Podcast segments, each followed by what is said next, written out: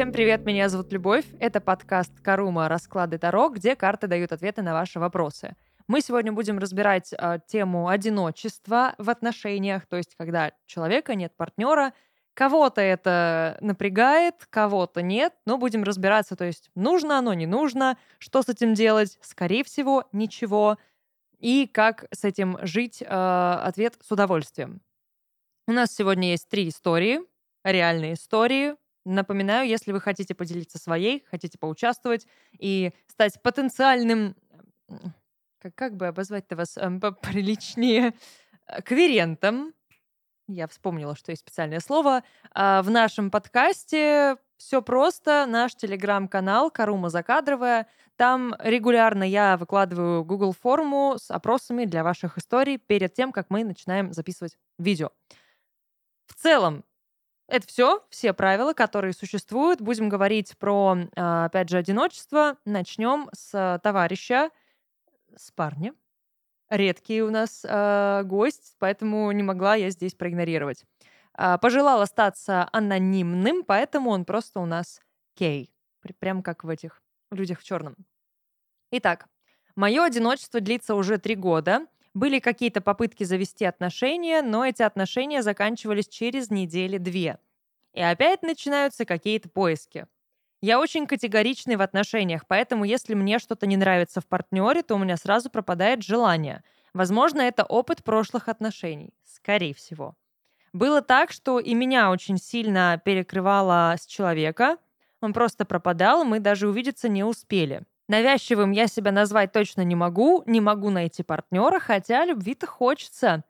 Что хочет человек? Отношений и вопросы. Что сделать для того, чтобы встретить любовь? Я здесь? Ладно. А, может, нужно в себе что-то проработать. Может, нужно просто ждать. От отношений хочется красивой и легкой love story, а также огромного ресурса, который отношения могут дать. На самом деле очень клевый запрос, прям реально клевый. А, здорово, что смог его так четко сформулировать, прям 5 баллов, и за вопросы 5 баллов. Но мы здесь уже видим, опять-таки, да, классическую историю. Примерно в тот момент, когда человек начинает анализировать и рассказывать, что происходит, он сам приходит к какому-то умозаключению и ответу на вопрос. Ну, давайте разбираться. Сейчас я быстренько настроюсь, перетасую колоду. Кто? Паш мечей. Ну, в принципе, да, Кей у нас Паш мечей. А, вот эта вот отстраненность, прохладность, да, вот ненавязчивый человек. Паш мечей абсолютно ненавязчивый. Это правда. Но его бы надо смягчить. Итак, что из себя представляет Кей? Кого из себя? Кто у нас? Отшельник. Классика. Просто классика. А, отшельник — это у нас такое состояние, которое, в принципе, реально дает ответ на вопрос, что оно тебе не надо. Подумай, да, не ешь, подумай. Отшельник действительно просто ждет. Он не то чтобы что-то делает для того, чтобы обрести отношения, потому что в первую очередь для него отношения, они про ментальную и интеллектуальную близость. В первую очередь у него влюбленность происходит на уровне интеллекта. Он влюбляется в интеллект. У него притяжение больше через уважение, через знание, через какую-то эстетику. А, оно абсолютно не платоническое, да, не, не физическое, не физиологическое. Короче, вот есть разум, и отшельник такой, я все. Там восхитительнейший мозг. Ему не нужно больше ничего, он любит мозг.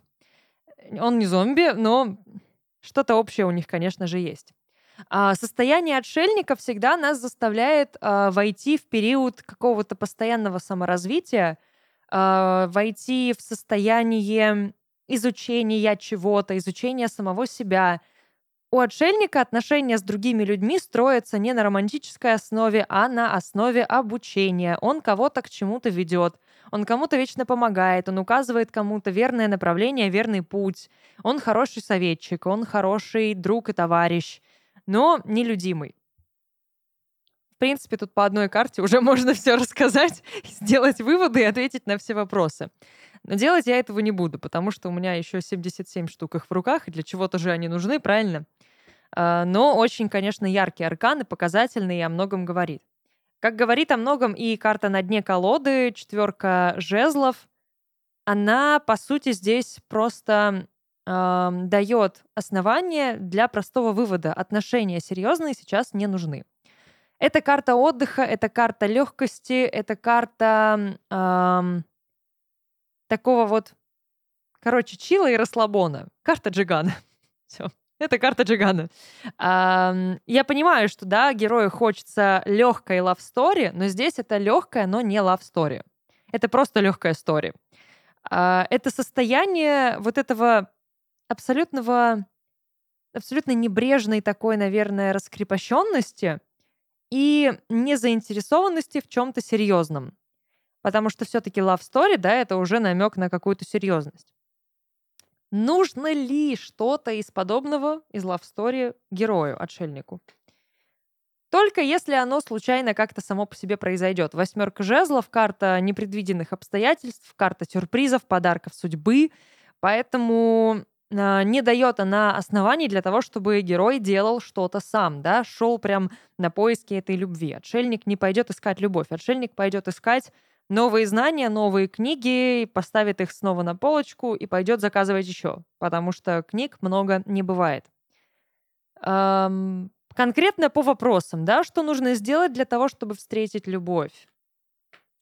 Ага, вот. То, о чем э, было упомянуто, да, возможно, опыт прошлых отношений. Разобраться с этим опытом.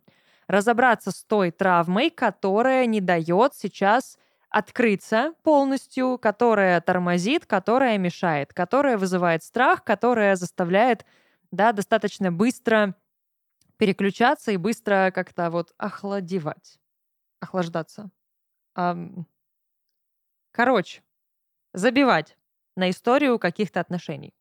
Потому что шестерка кубков — это карта ностальгии, это карта прошлого, и она буквально говорит, разберись сначала в прошлом, потом думай о том, что делать в будущем. Нужно ли что-то в себе прорабатывать, конкретно в себе? Старший аркан звездочка. Ну, звездочка не то чтобы о проработке, она скорее о том, что нужно четко представлять себе эти отношения, которые хочется. А здесь магия визуализации. Реально. А, несмотря на то, что ну, многие скептически да, к этому относятся, тут больше идет элемент вот этой фантазии. То есть о чем ты думаешь, то ты притягиваешь. Где внимание, да, где энергия, там и внимание, где внимание, там и энергия. Нужно подпитывать энергетически то, чего ты жаждешь. А значит, нужно очень четко себе это представлять. А звезда реально дает совет. Вот прям нарисуй себе в голове те отношения, которые ты хочешь. Расскажи себе о партнере. Расскажи себе о том, как это происходит, как вы познакомитесь, как, какой, как, какой он, какой она будет, да, там, неважно как это у вас начинается, как происходит влюбленность, как происходят свидания, что нравится, что не нравится, о чем вы разговариваете, как вы вместе проводите время. Здесь прям нужно детально себе это все нарисовать. Я понимаю, что есть риск тут влюбиться в фантазию, но тут надо прям быть, наверное, суперспособным человеком для этого. Но здесь больше именно момент вдохновения. Вдохновение вот этим состоянием влюбленности в саму возможность. Нужно ли просто ждать? Скорее всего. Да. Как, бы, как я и говорила. Старший аркан — верховная жрица. Жрица ничего не делает, а просто ждет. Вот если ей что-то нужно, она пойдет и сделает. Ей сейчас это не нужно. Ждать? Да. Готовиться? Да. Фантазировать? Да. Медитировать? Да. Делать что-то? Нет. Просто отдыхать. Дадут ли отношения то, чего герой хочет, красивой и легкой лавстори? Пока нет. Пока есть внутри в голове загоны, пока... А, понятно. Восьмерка мечей. Карта, которая, короче, нас а, запирает в нас самих. И любая проблема, которая нас держит в какой-то клетке и не дает нам выбраться из обстоятельств, на самом деле не снаружи, а внутри. Это проблема в нашей голове. Мы сами себе не даем развиваться и выйти э, из обстоятельств. Соответственно, проблема красивой легкой love story может быть в собственной голове героя. Он может себе просто не разрешать эту легкую, красивую love story. То есть вот этот момент нужно проработать. Если настраиваться на драму, придет драма. Если настраиваться на легкость, будет легкость. Если сказать себе «я устал, хочу любви», то, ну, окей, как бы Quest Pistols, может быть, еще раз нам об этом споют. Хотя уже они даже и не Quest Pistols. А будет ли ресурс? Да. Это однозначно будет обновление, будет ресурс, будет вот такой вот глоток свежего воздуха. Такой вот о, да. И в целом здесь все шансы на это есть. Но конкретно сейчас делать для этого ничего не надо. Ленись дальше, прокрастинируй, наслаждайся, кайфуй. Все произойдет само по себе. Главное, да, вот придерживаться пока вот этих небольших советиков. В целом, наверное, все, что я могла бы и хотела бы, я сказала э, герою с именем Кей. Окей. Итак, Наташа. Последние отношения были два года назад. Протекали, э, я бы сказала, не очень гладко. С молодым человеком разница была 4 года, но ощущалось, как будто я его мама или, скорее, воспитательница, как в детском саду. Постоянно говорила, что ему нельзя делать, определенная вещь в отношениях. Интересно, какая? Все. Мое любопытство теперь не уснет. А он, как непослушный ребенок, постоянно это делал, не называет же. И спрашивал, а почему нельзя? Я ведь хочу этого чего? Хотя я сотни раз объясняла. Назови, пожалуйста. Потом напиши мне, что ему нельзя было делать. Мне интересно. Он постоянно писал моим друзьям, сестре, следил за моим инстаграмом. При этом пару раз прилетали оскорбления в мой адрес, что я проститутка и алкоголичка. Хотя это не так. Милая личка. Он постоянно ставил свои условия, потом мы их обсуждали, он соглашался с тем, что они слишком жесткие, убирал их, через неделю все возвращалось обратно. Это непостоянный. После разрыва, я была инициатором, он начал мне постоянно звонить, преследовал, не давал спокойно вздохнуть. Преследование длилось примерно год и семь месяцев, сейчас все тихо. А, есть какое-то минимальное общение с противоположным полом, но все это не про отношения, а скорее про дружбу. Хочется нормальных, спокойных отношений, желательно на длительную основу. Не хочу больше эти эмоциональные качели, нервотрепки, постоянное недоверие. Тоже надоело. Вопрос, появятся ли отношения спокойные, длительные? Если да, то хотя бы примерно когда? На вопрос «когда» карты не отвечают. Но вот появится ли, что для этого сделать, мы выясним. Это, конечно, все интересно. Но вот этот мотив недоверия, скорее всего, э, приобретенный в отношениях последних, он может как раз-таки становиться вот этой главной преградой для того, чтобы строить их снова. На дне колоды уже лежит смерть, старший аркан, то есть элемент завершения. А ощущение, что внутри для Наташи эта история все еще не окончена. Она наверняка, Наташ, ты наверняка, вот, вот наверняка ждешь, что товарищ вернется. То есть, несмотря на то, что сейчас все тихо, все еще в подсознании э, а, живет ожидание да, каких-то вот от него весточек. Для начала, скорее всего, стоит от этого избавиться, перестать его ждать, перестать э, быть в напряжении, в готовности к тому, что он вернется, да, себе как-то вот снова заявит. Ну и проработать именно все, что здесь имеется. Да, я еще не трогала карты, но просто смерть говорит всегда о том, что нужно сжечь мосты, прежде чем двигаться куда-то в новом направлении. Ну, а теперь давайте начнем, конечно. Что из себя у нас представляет Наташа? Кто она? Что она? Шестерка жезлов. Э, символично для Наташи это победа. В принципе, это правда. То есть, да, она стала инициатором этого разрыва, отношения длились 4, ой, 2 года, да? Нет? Ой, я что-то потерялась. Сколько они длились? Разница была 4 года. Последние отношения были 2 года назад. Короче, какое-то время отношения длились, неважно, а, не указано сколько, но в любом случае, да, скорее всего, это была ставка на какую-то длительную историю. И выход из этой токсичной, токсичной истории стал реально внутренней победой, внутренним триумфом.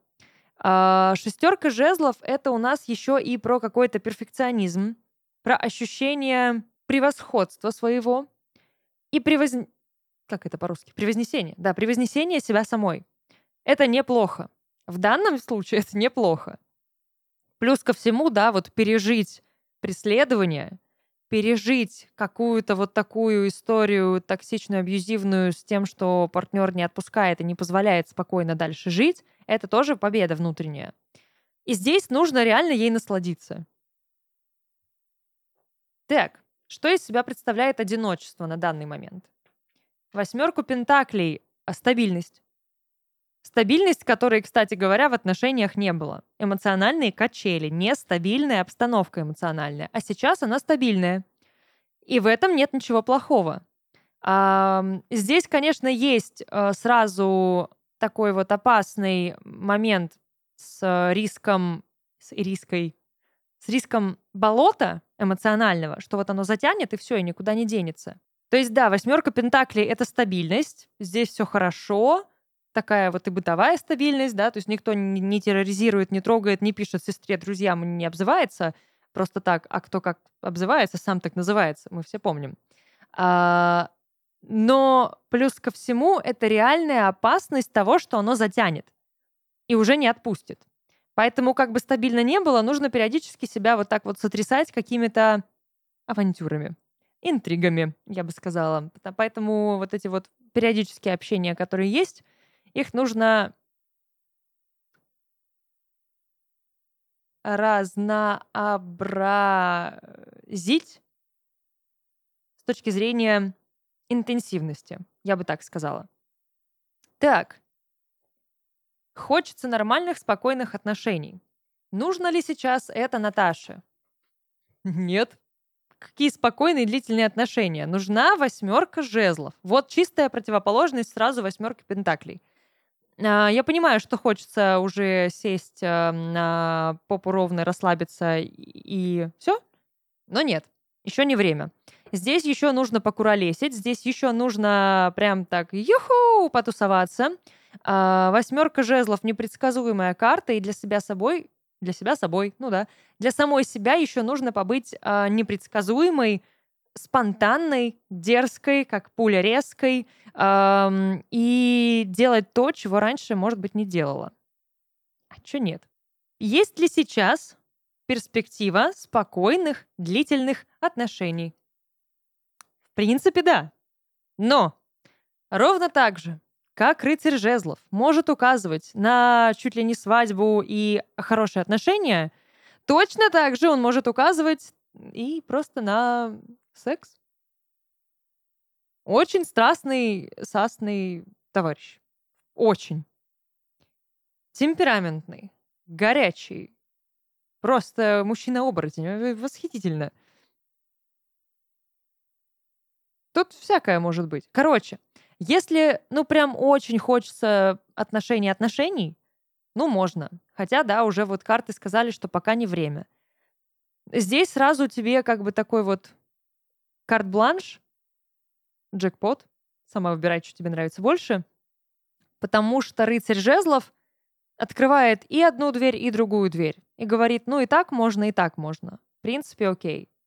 Но, как уже другие жезлы намекнули, лучше пока еще так потусоваться, погулять. А что взять наверняка от рыцаря жезлов? Я так и знала. Я вот засовывала пальцы в колоду, как бы сейчас это ни прозвучало — я подумала о том, что рыцарь жезлов очень творческий. И я прям знала, я, я поняла, ну, на ощупь поняла, что это старший аркан. И такая, ну, это, наверное, маг. Это маг, пожалуйста. Старший аркан маг, творческий. Сейчас нужно из него вытаскивать творческую, креативную энергию. А, творческая энергия напрямую связана с сексуальной энергией, поэтому сексуальное раскрепощение, свобода и всякие э, авантюры, приключения здесь прям нужны. Плюс ко всему, маг действительно делает ставку не на, э, как было написано, не на отношения с противоположным полом, а на дружбу. Здесь лучше пока с мальчиками дружить. Насколько близко дружить, уже решай сама. Это твое дело и тело. Никого не слушай. Хочется вперед. Эм, ну окей, что я могу по поводу сроков максимум, да? Ожидать ли этого, ну, отношений длительных в течение полугода? Нет. Полгода нет. А, старший аркан умеренность, карта, которая либо ставит все прям на паузу на стоп, либо откладывает еще прям подальше. И сейчас я вытащила, увидела мельком а, короля Пентаклей, он тоже не быстрый. Вот, вот как оно есть, его так и устраивает. Поэтому лучше пользуйся на максимум тем состоянием, которое у тебя есть. Ты еще полностью не отболела, не переболела ту историю, с которой вышла, и то с трудом. Поэтому наслаждайся своей свободой, своей собой, наслаждайся тем, что у тебя есть, возможностями, пользуйся ими, кайфуй и не торопись. Твое от тебя никуда не денется, не уйдет, и в любом случае все будет. А пока в отношения ты стараешься убежать от самой себя больше. Think about it. Это была вторая история. Мы движемся дальше. Наташа, спасибо за такую драму. Ну, надеюсь, тебя ее больше не будет. А мы переходим к третьей истории. У нас на очереди Регина. Девочки сегодня смелые и такие типа никакой анонимности. Пусть все знают, кто я такая. Правильно? Итак, Регина. История ее одиночества. Здесь, кстати, у Регины немножечко другой оттенок одиночества. Я специально взяла эту историю для того, чтобы разобрать ее еще из другой вот позиции, эту тему. Вокруг меня много людей, но чувство одиночества всегда со мной. Нет желания сближаться с людьми, даже самыми интересными, как какое-то подсознательное отторжение. Не могу полностью открыться людям, не ощущаю близкую связь ни с мамой, ни с молодым человеком, с которым вместе уже год. Ну, как бы, да, на в отношениях, ну ладно. Возможно, это как-то связано с тем, что мой отец покончил с собой, когда мне было около пяти лет. Мама растила нас с братом одна. У нее были ухажеры, но надолго она с ними не задерживалась. Один был довольно груб с нами, мной, братом и мамой, другой был содержанцем. Я тянусь к людям, хочу крепкой дружбы, крепких взаимоотношений с парнем, но в какой-то момент начинаю творить дичь и отдаляться. Хочу понять, как мне действовать, чтобы комфортно выходить из конфликтных ситуаций, как самой не доставлять людям неудобств и негатива. Чуете запах самопожертвования, обесценивания себя, в принципе, синдрома спасателя. То есть у нас получается, вот по потому что Регина описала, она сама причина своих проблем, своего одиночества. Она сама отдаляется, она сама начинает творить дичь, она сама начинает все конфликты, сама доставляет людям неудобства, негатив. Короче, вообще, да, такая прям негодяйка. Плохая, оторва. Не общайтесь с Региной, не надо. Она вас обидит, она вас оттолкнет. Парню надо еще написать ее, чтобы тоже, наверное, вот, ну, учитывал, с кем он там связался. Все хорошо, дорогая. Ты что? Избавляйся от этого. Вот в этом сейчас главная проблема твоя. В том, что ты обвиняешь себя в любой проблеме.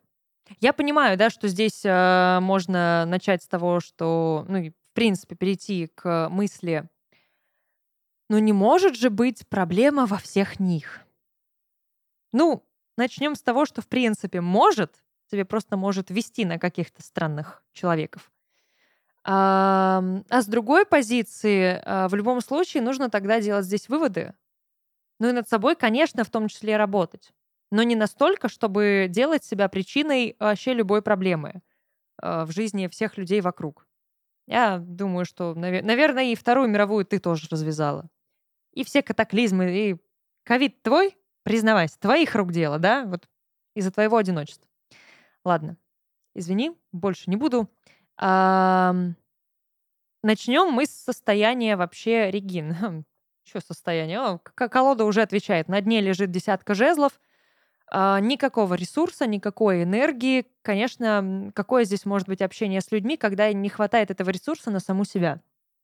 Очень мощная усталость, а, изнурительное вот такое вот состояние, когда нет сил иногда даже встать с кровати. Я бы, наверное, чуть ли не сказала, что это немножечко похоже уже на депрессию, о чем стоит задуматься и, возможно, сходить к специалисту потому что это опасно. Но вообще вот это нежелание, да, общаться с людьми, постоянная вот попытка всех оттолкнуть, пытка-попытка, это не ок. Прям вообще, это очко. А что из себя представляет Регина? Семерку жезлов. Людей вокруг много, но всех она реально отталкивает. Пожалуйста, а, все пытаются что-то ей навязать, придумать, сказать, объяснить. Но Регина у нас никого не слушает. Э, Регине вообще, в принципе, по барабану на людей. Она такая, ваше мнение, выкиньте его куда-нибудь подальше. Я его не спрашивала. В целом позиция здравая. Но таким образом реально, ну, остается одна.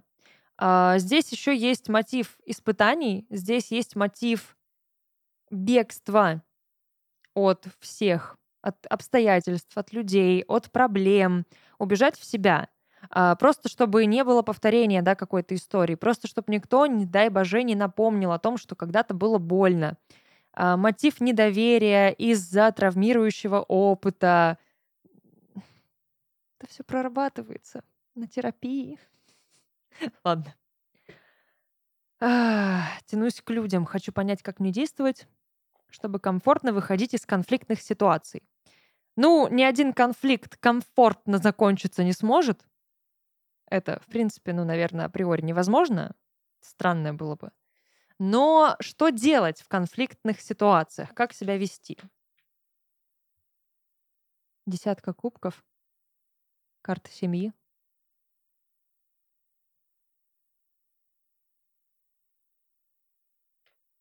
Ба башенка. Четверочка мечей и королева кубков. Ладно, я, я сразу поняла, о чем речь. Ам, защищать то, что тебе дорого. Если человек какими-то своими действиями, словами, намеками, поступками, как угодно, доставляет тебе дискомфорт, угрожает тебе каким-то образом, угрожает твоему жизненному укладу, а, и ты понимаешь, что ты не в безопасности, твои близкие не в безопасности, твое видение своего счастья и пространства не в безопасности, избавляться от таких людей, ну, с точки зрения коммуникации, это нормально. Это ок. А, разрывать с ними связь, закрываться от них и сохранять при этом свое благополучие, свое здоровье ментальное, свое спокойствие, это ок. Заботиться о своих чувствах, это ок, это нормально. Тут ты молодец. А что тогда тебя гнетет? Что ты одна по отшельнику. В чем именно здесь проблема для тебя? Что людей вокруг очень много, и все они говорят, что это неправильно, что одной быть неправильно, да? По иерофанту что у нас получается? Это мнение кого-то старшего, скорее всего, а я говорила, что мнение людей здесь очень много вокруг по семерке жезлов. Э, какие-то традиции, какая-то вот общепринятая норма. Королева жезлов. Скорее всего, какой-то женский образ тоже, который может о чем-то, да, там говорить. Может быть, даже это образ мамы. Старший аркан повешенный. То, о чем я говорила в самом начале, еще даже не берясь за карты. Позиция жертвы. Вот из-за всего этого багажа, да, вот такой тройной коктейль, так себе коктейль, молотого, я бы сказала, заставляет Регину чувствовать себя некомфортно в состоянии отшельника, абсолютно нормальном состоянии для позиции одиночества.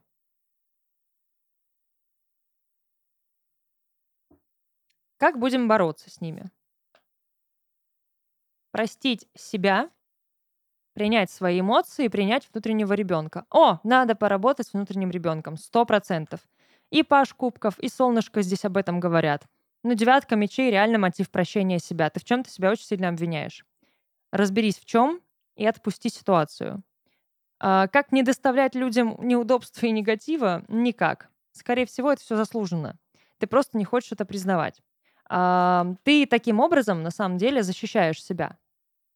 И это нормально. Самозащита — это нормально. Вот семерка мечей, пожалуйста, император и четверка кубков. В этом нет ничего плохого. Ты молодец, ты справишься, и я уверена, что проработав внутреннего ребенка, пообщавшись с ним, помедитировав, спросив, что он хочет, вспомнив, чего ты хотела в детстве.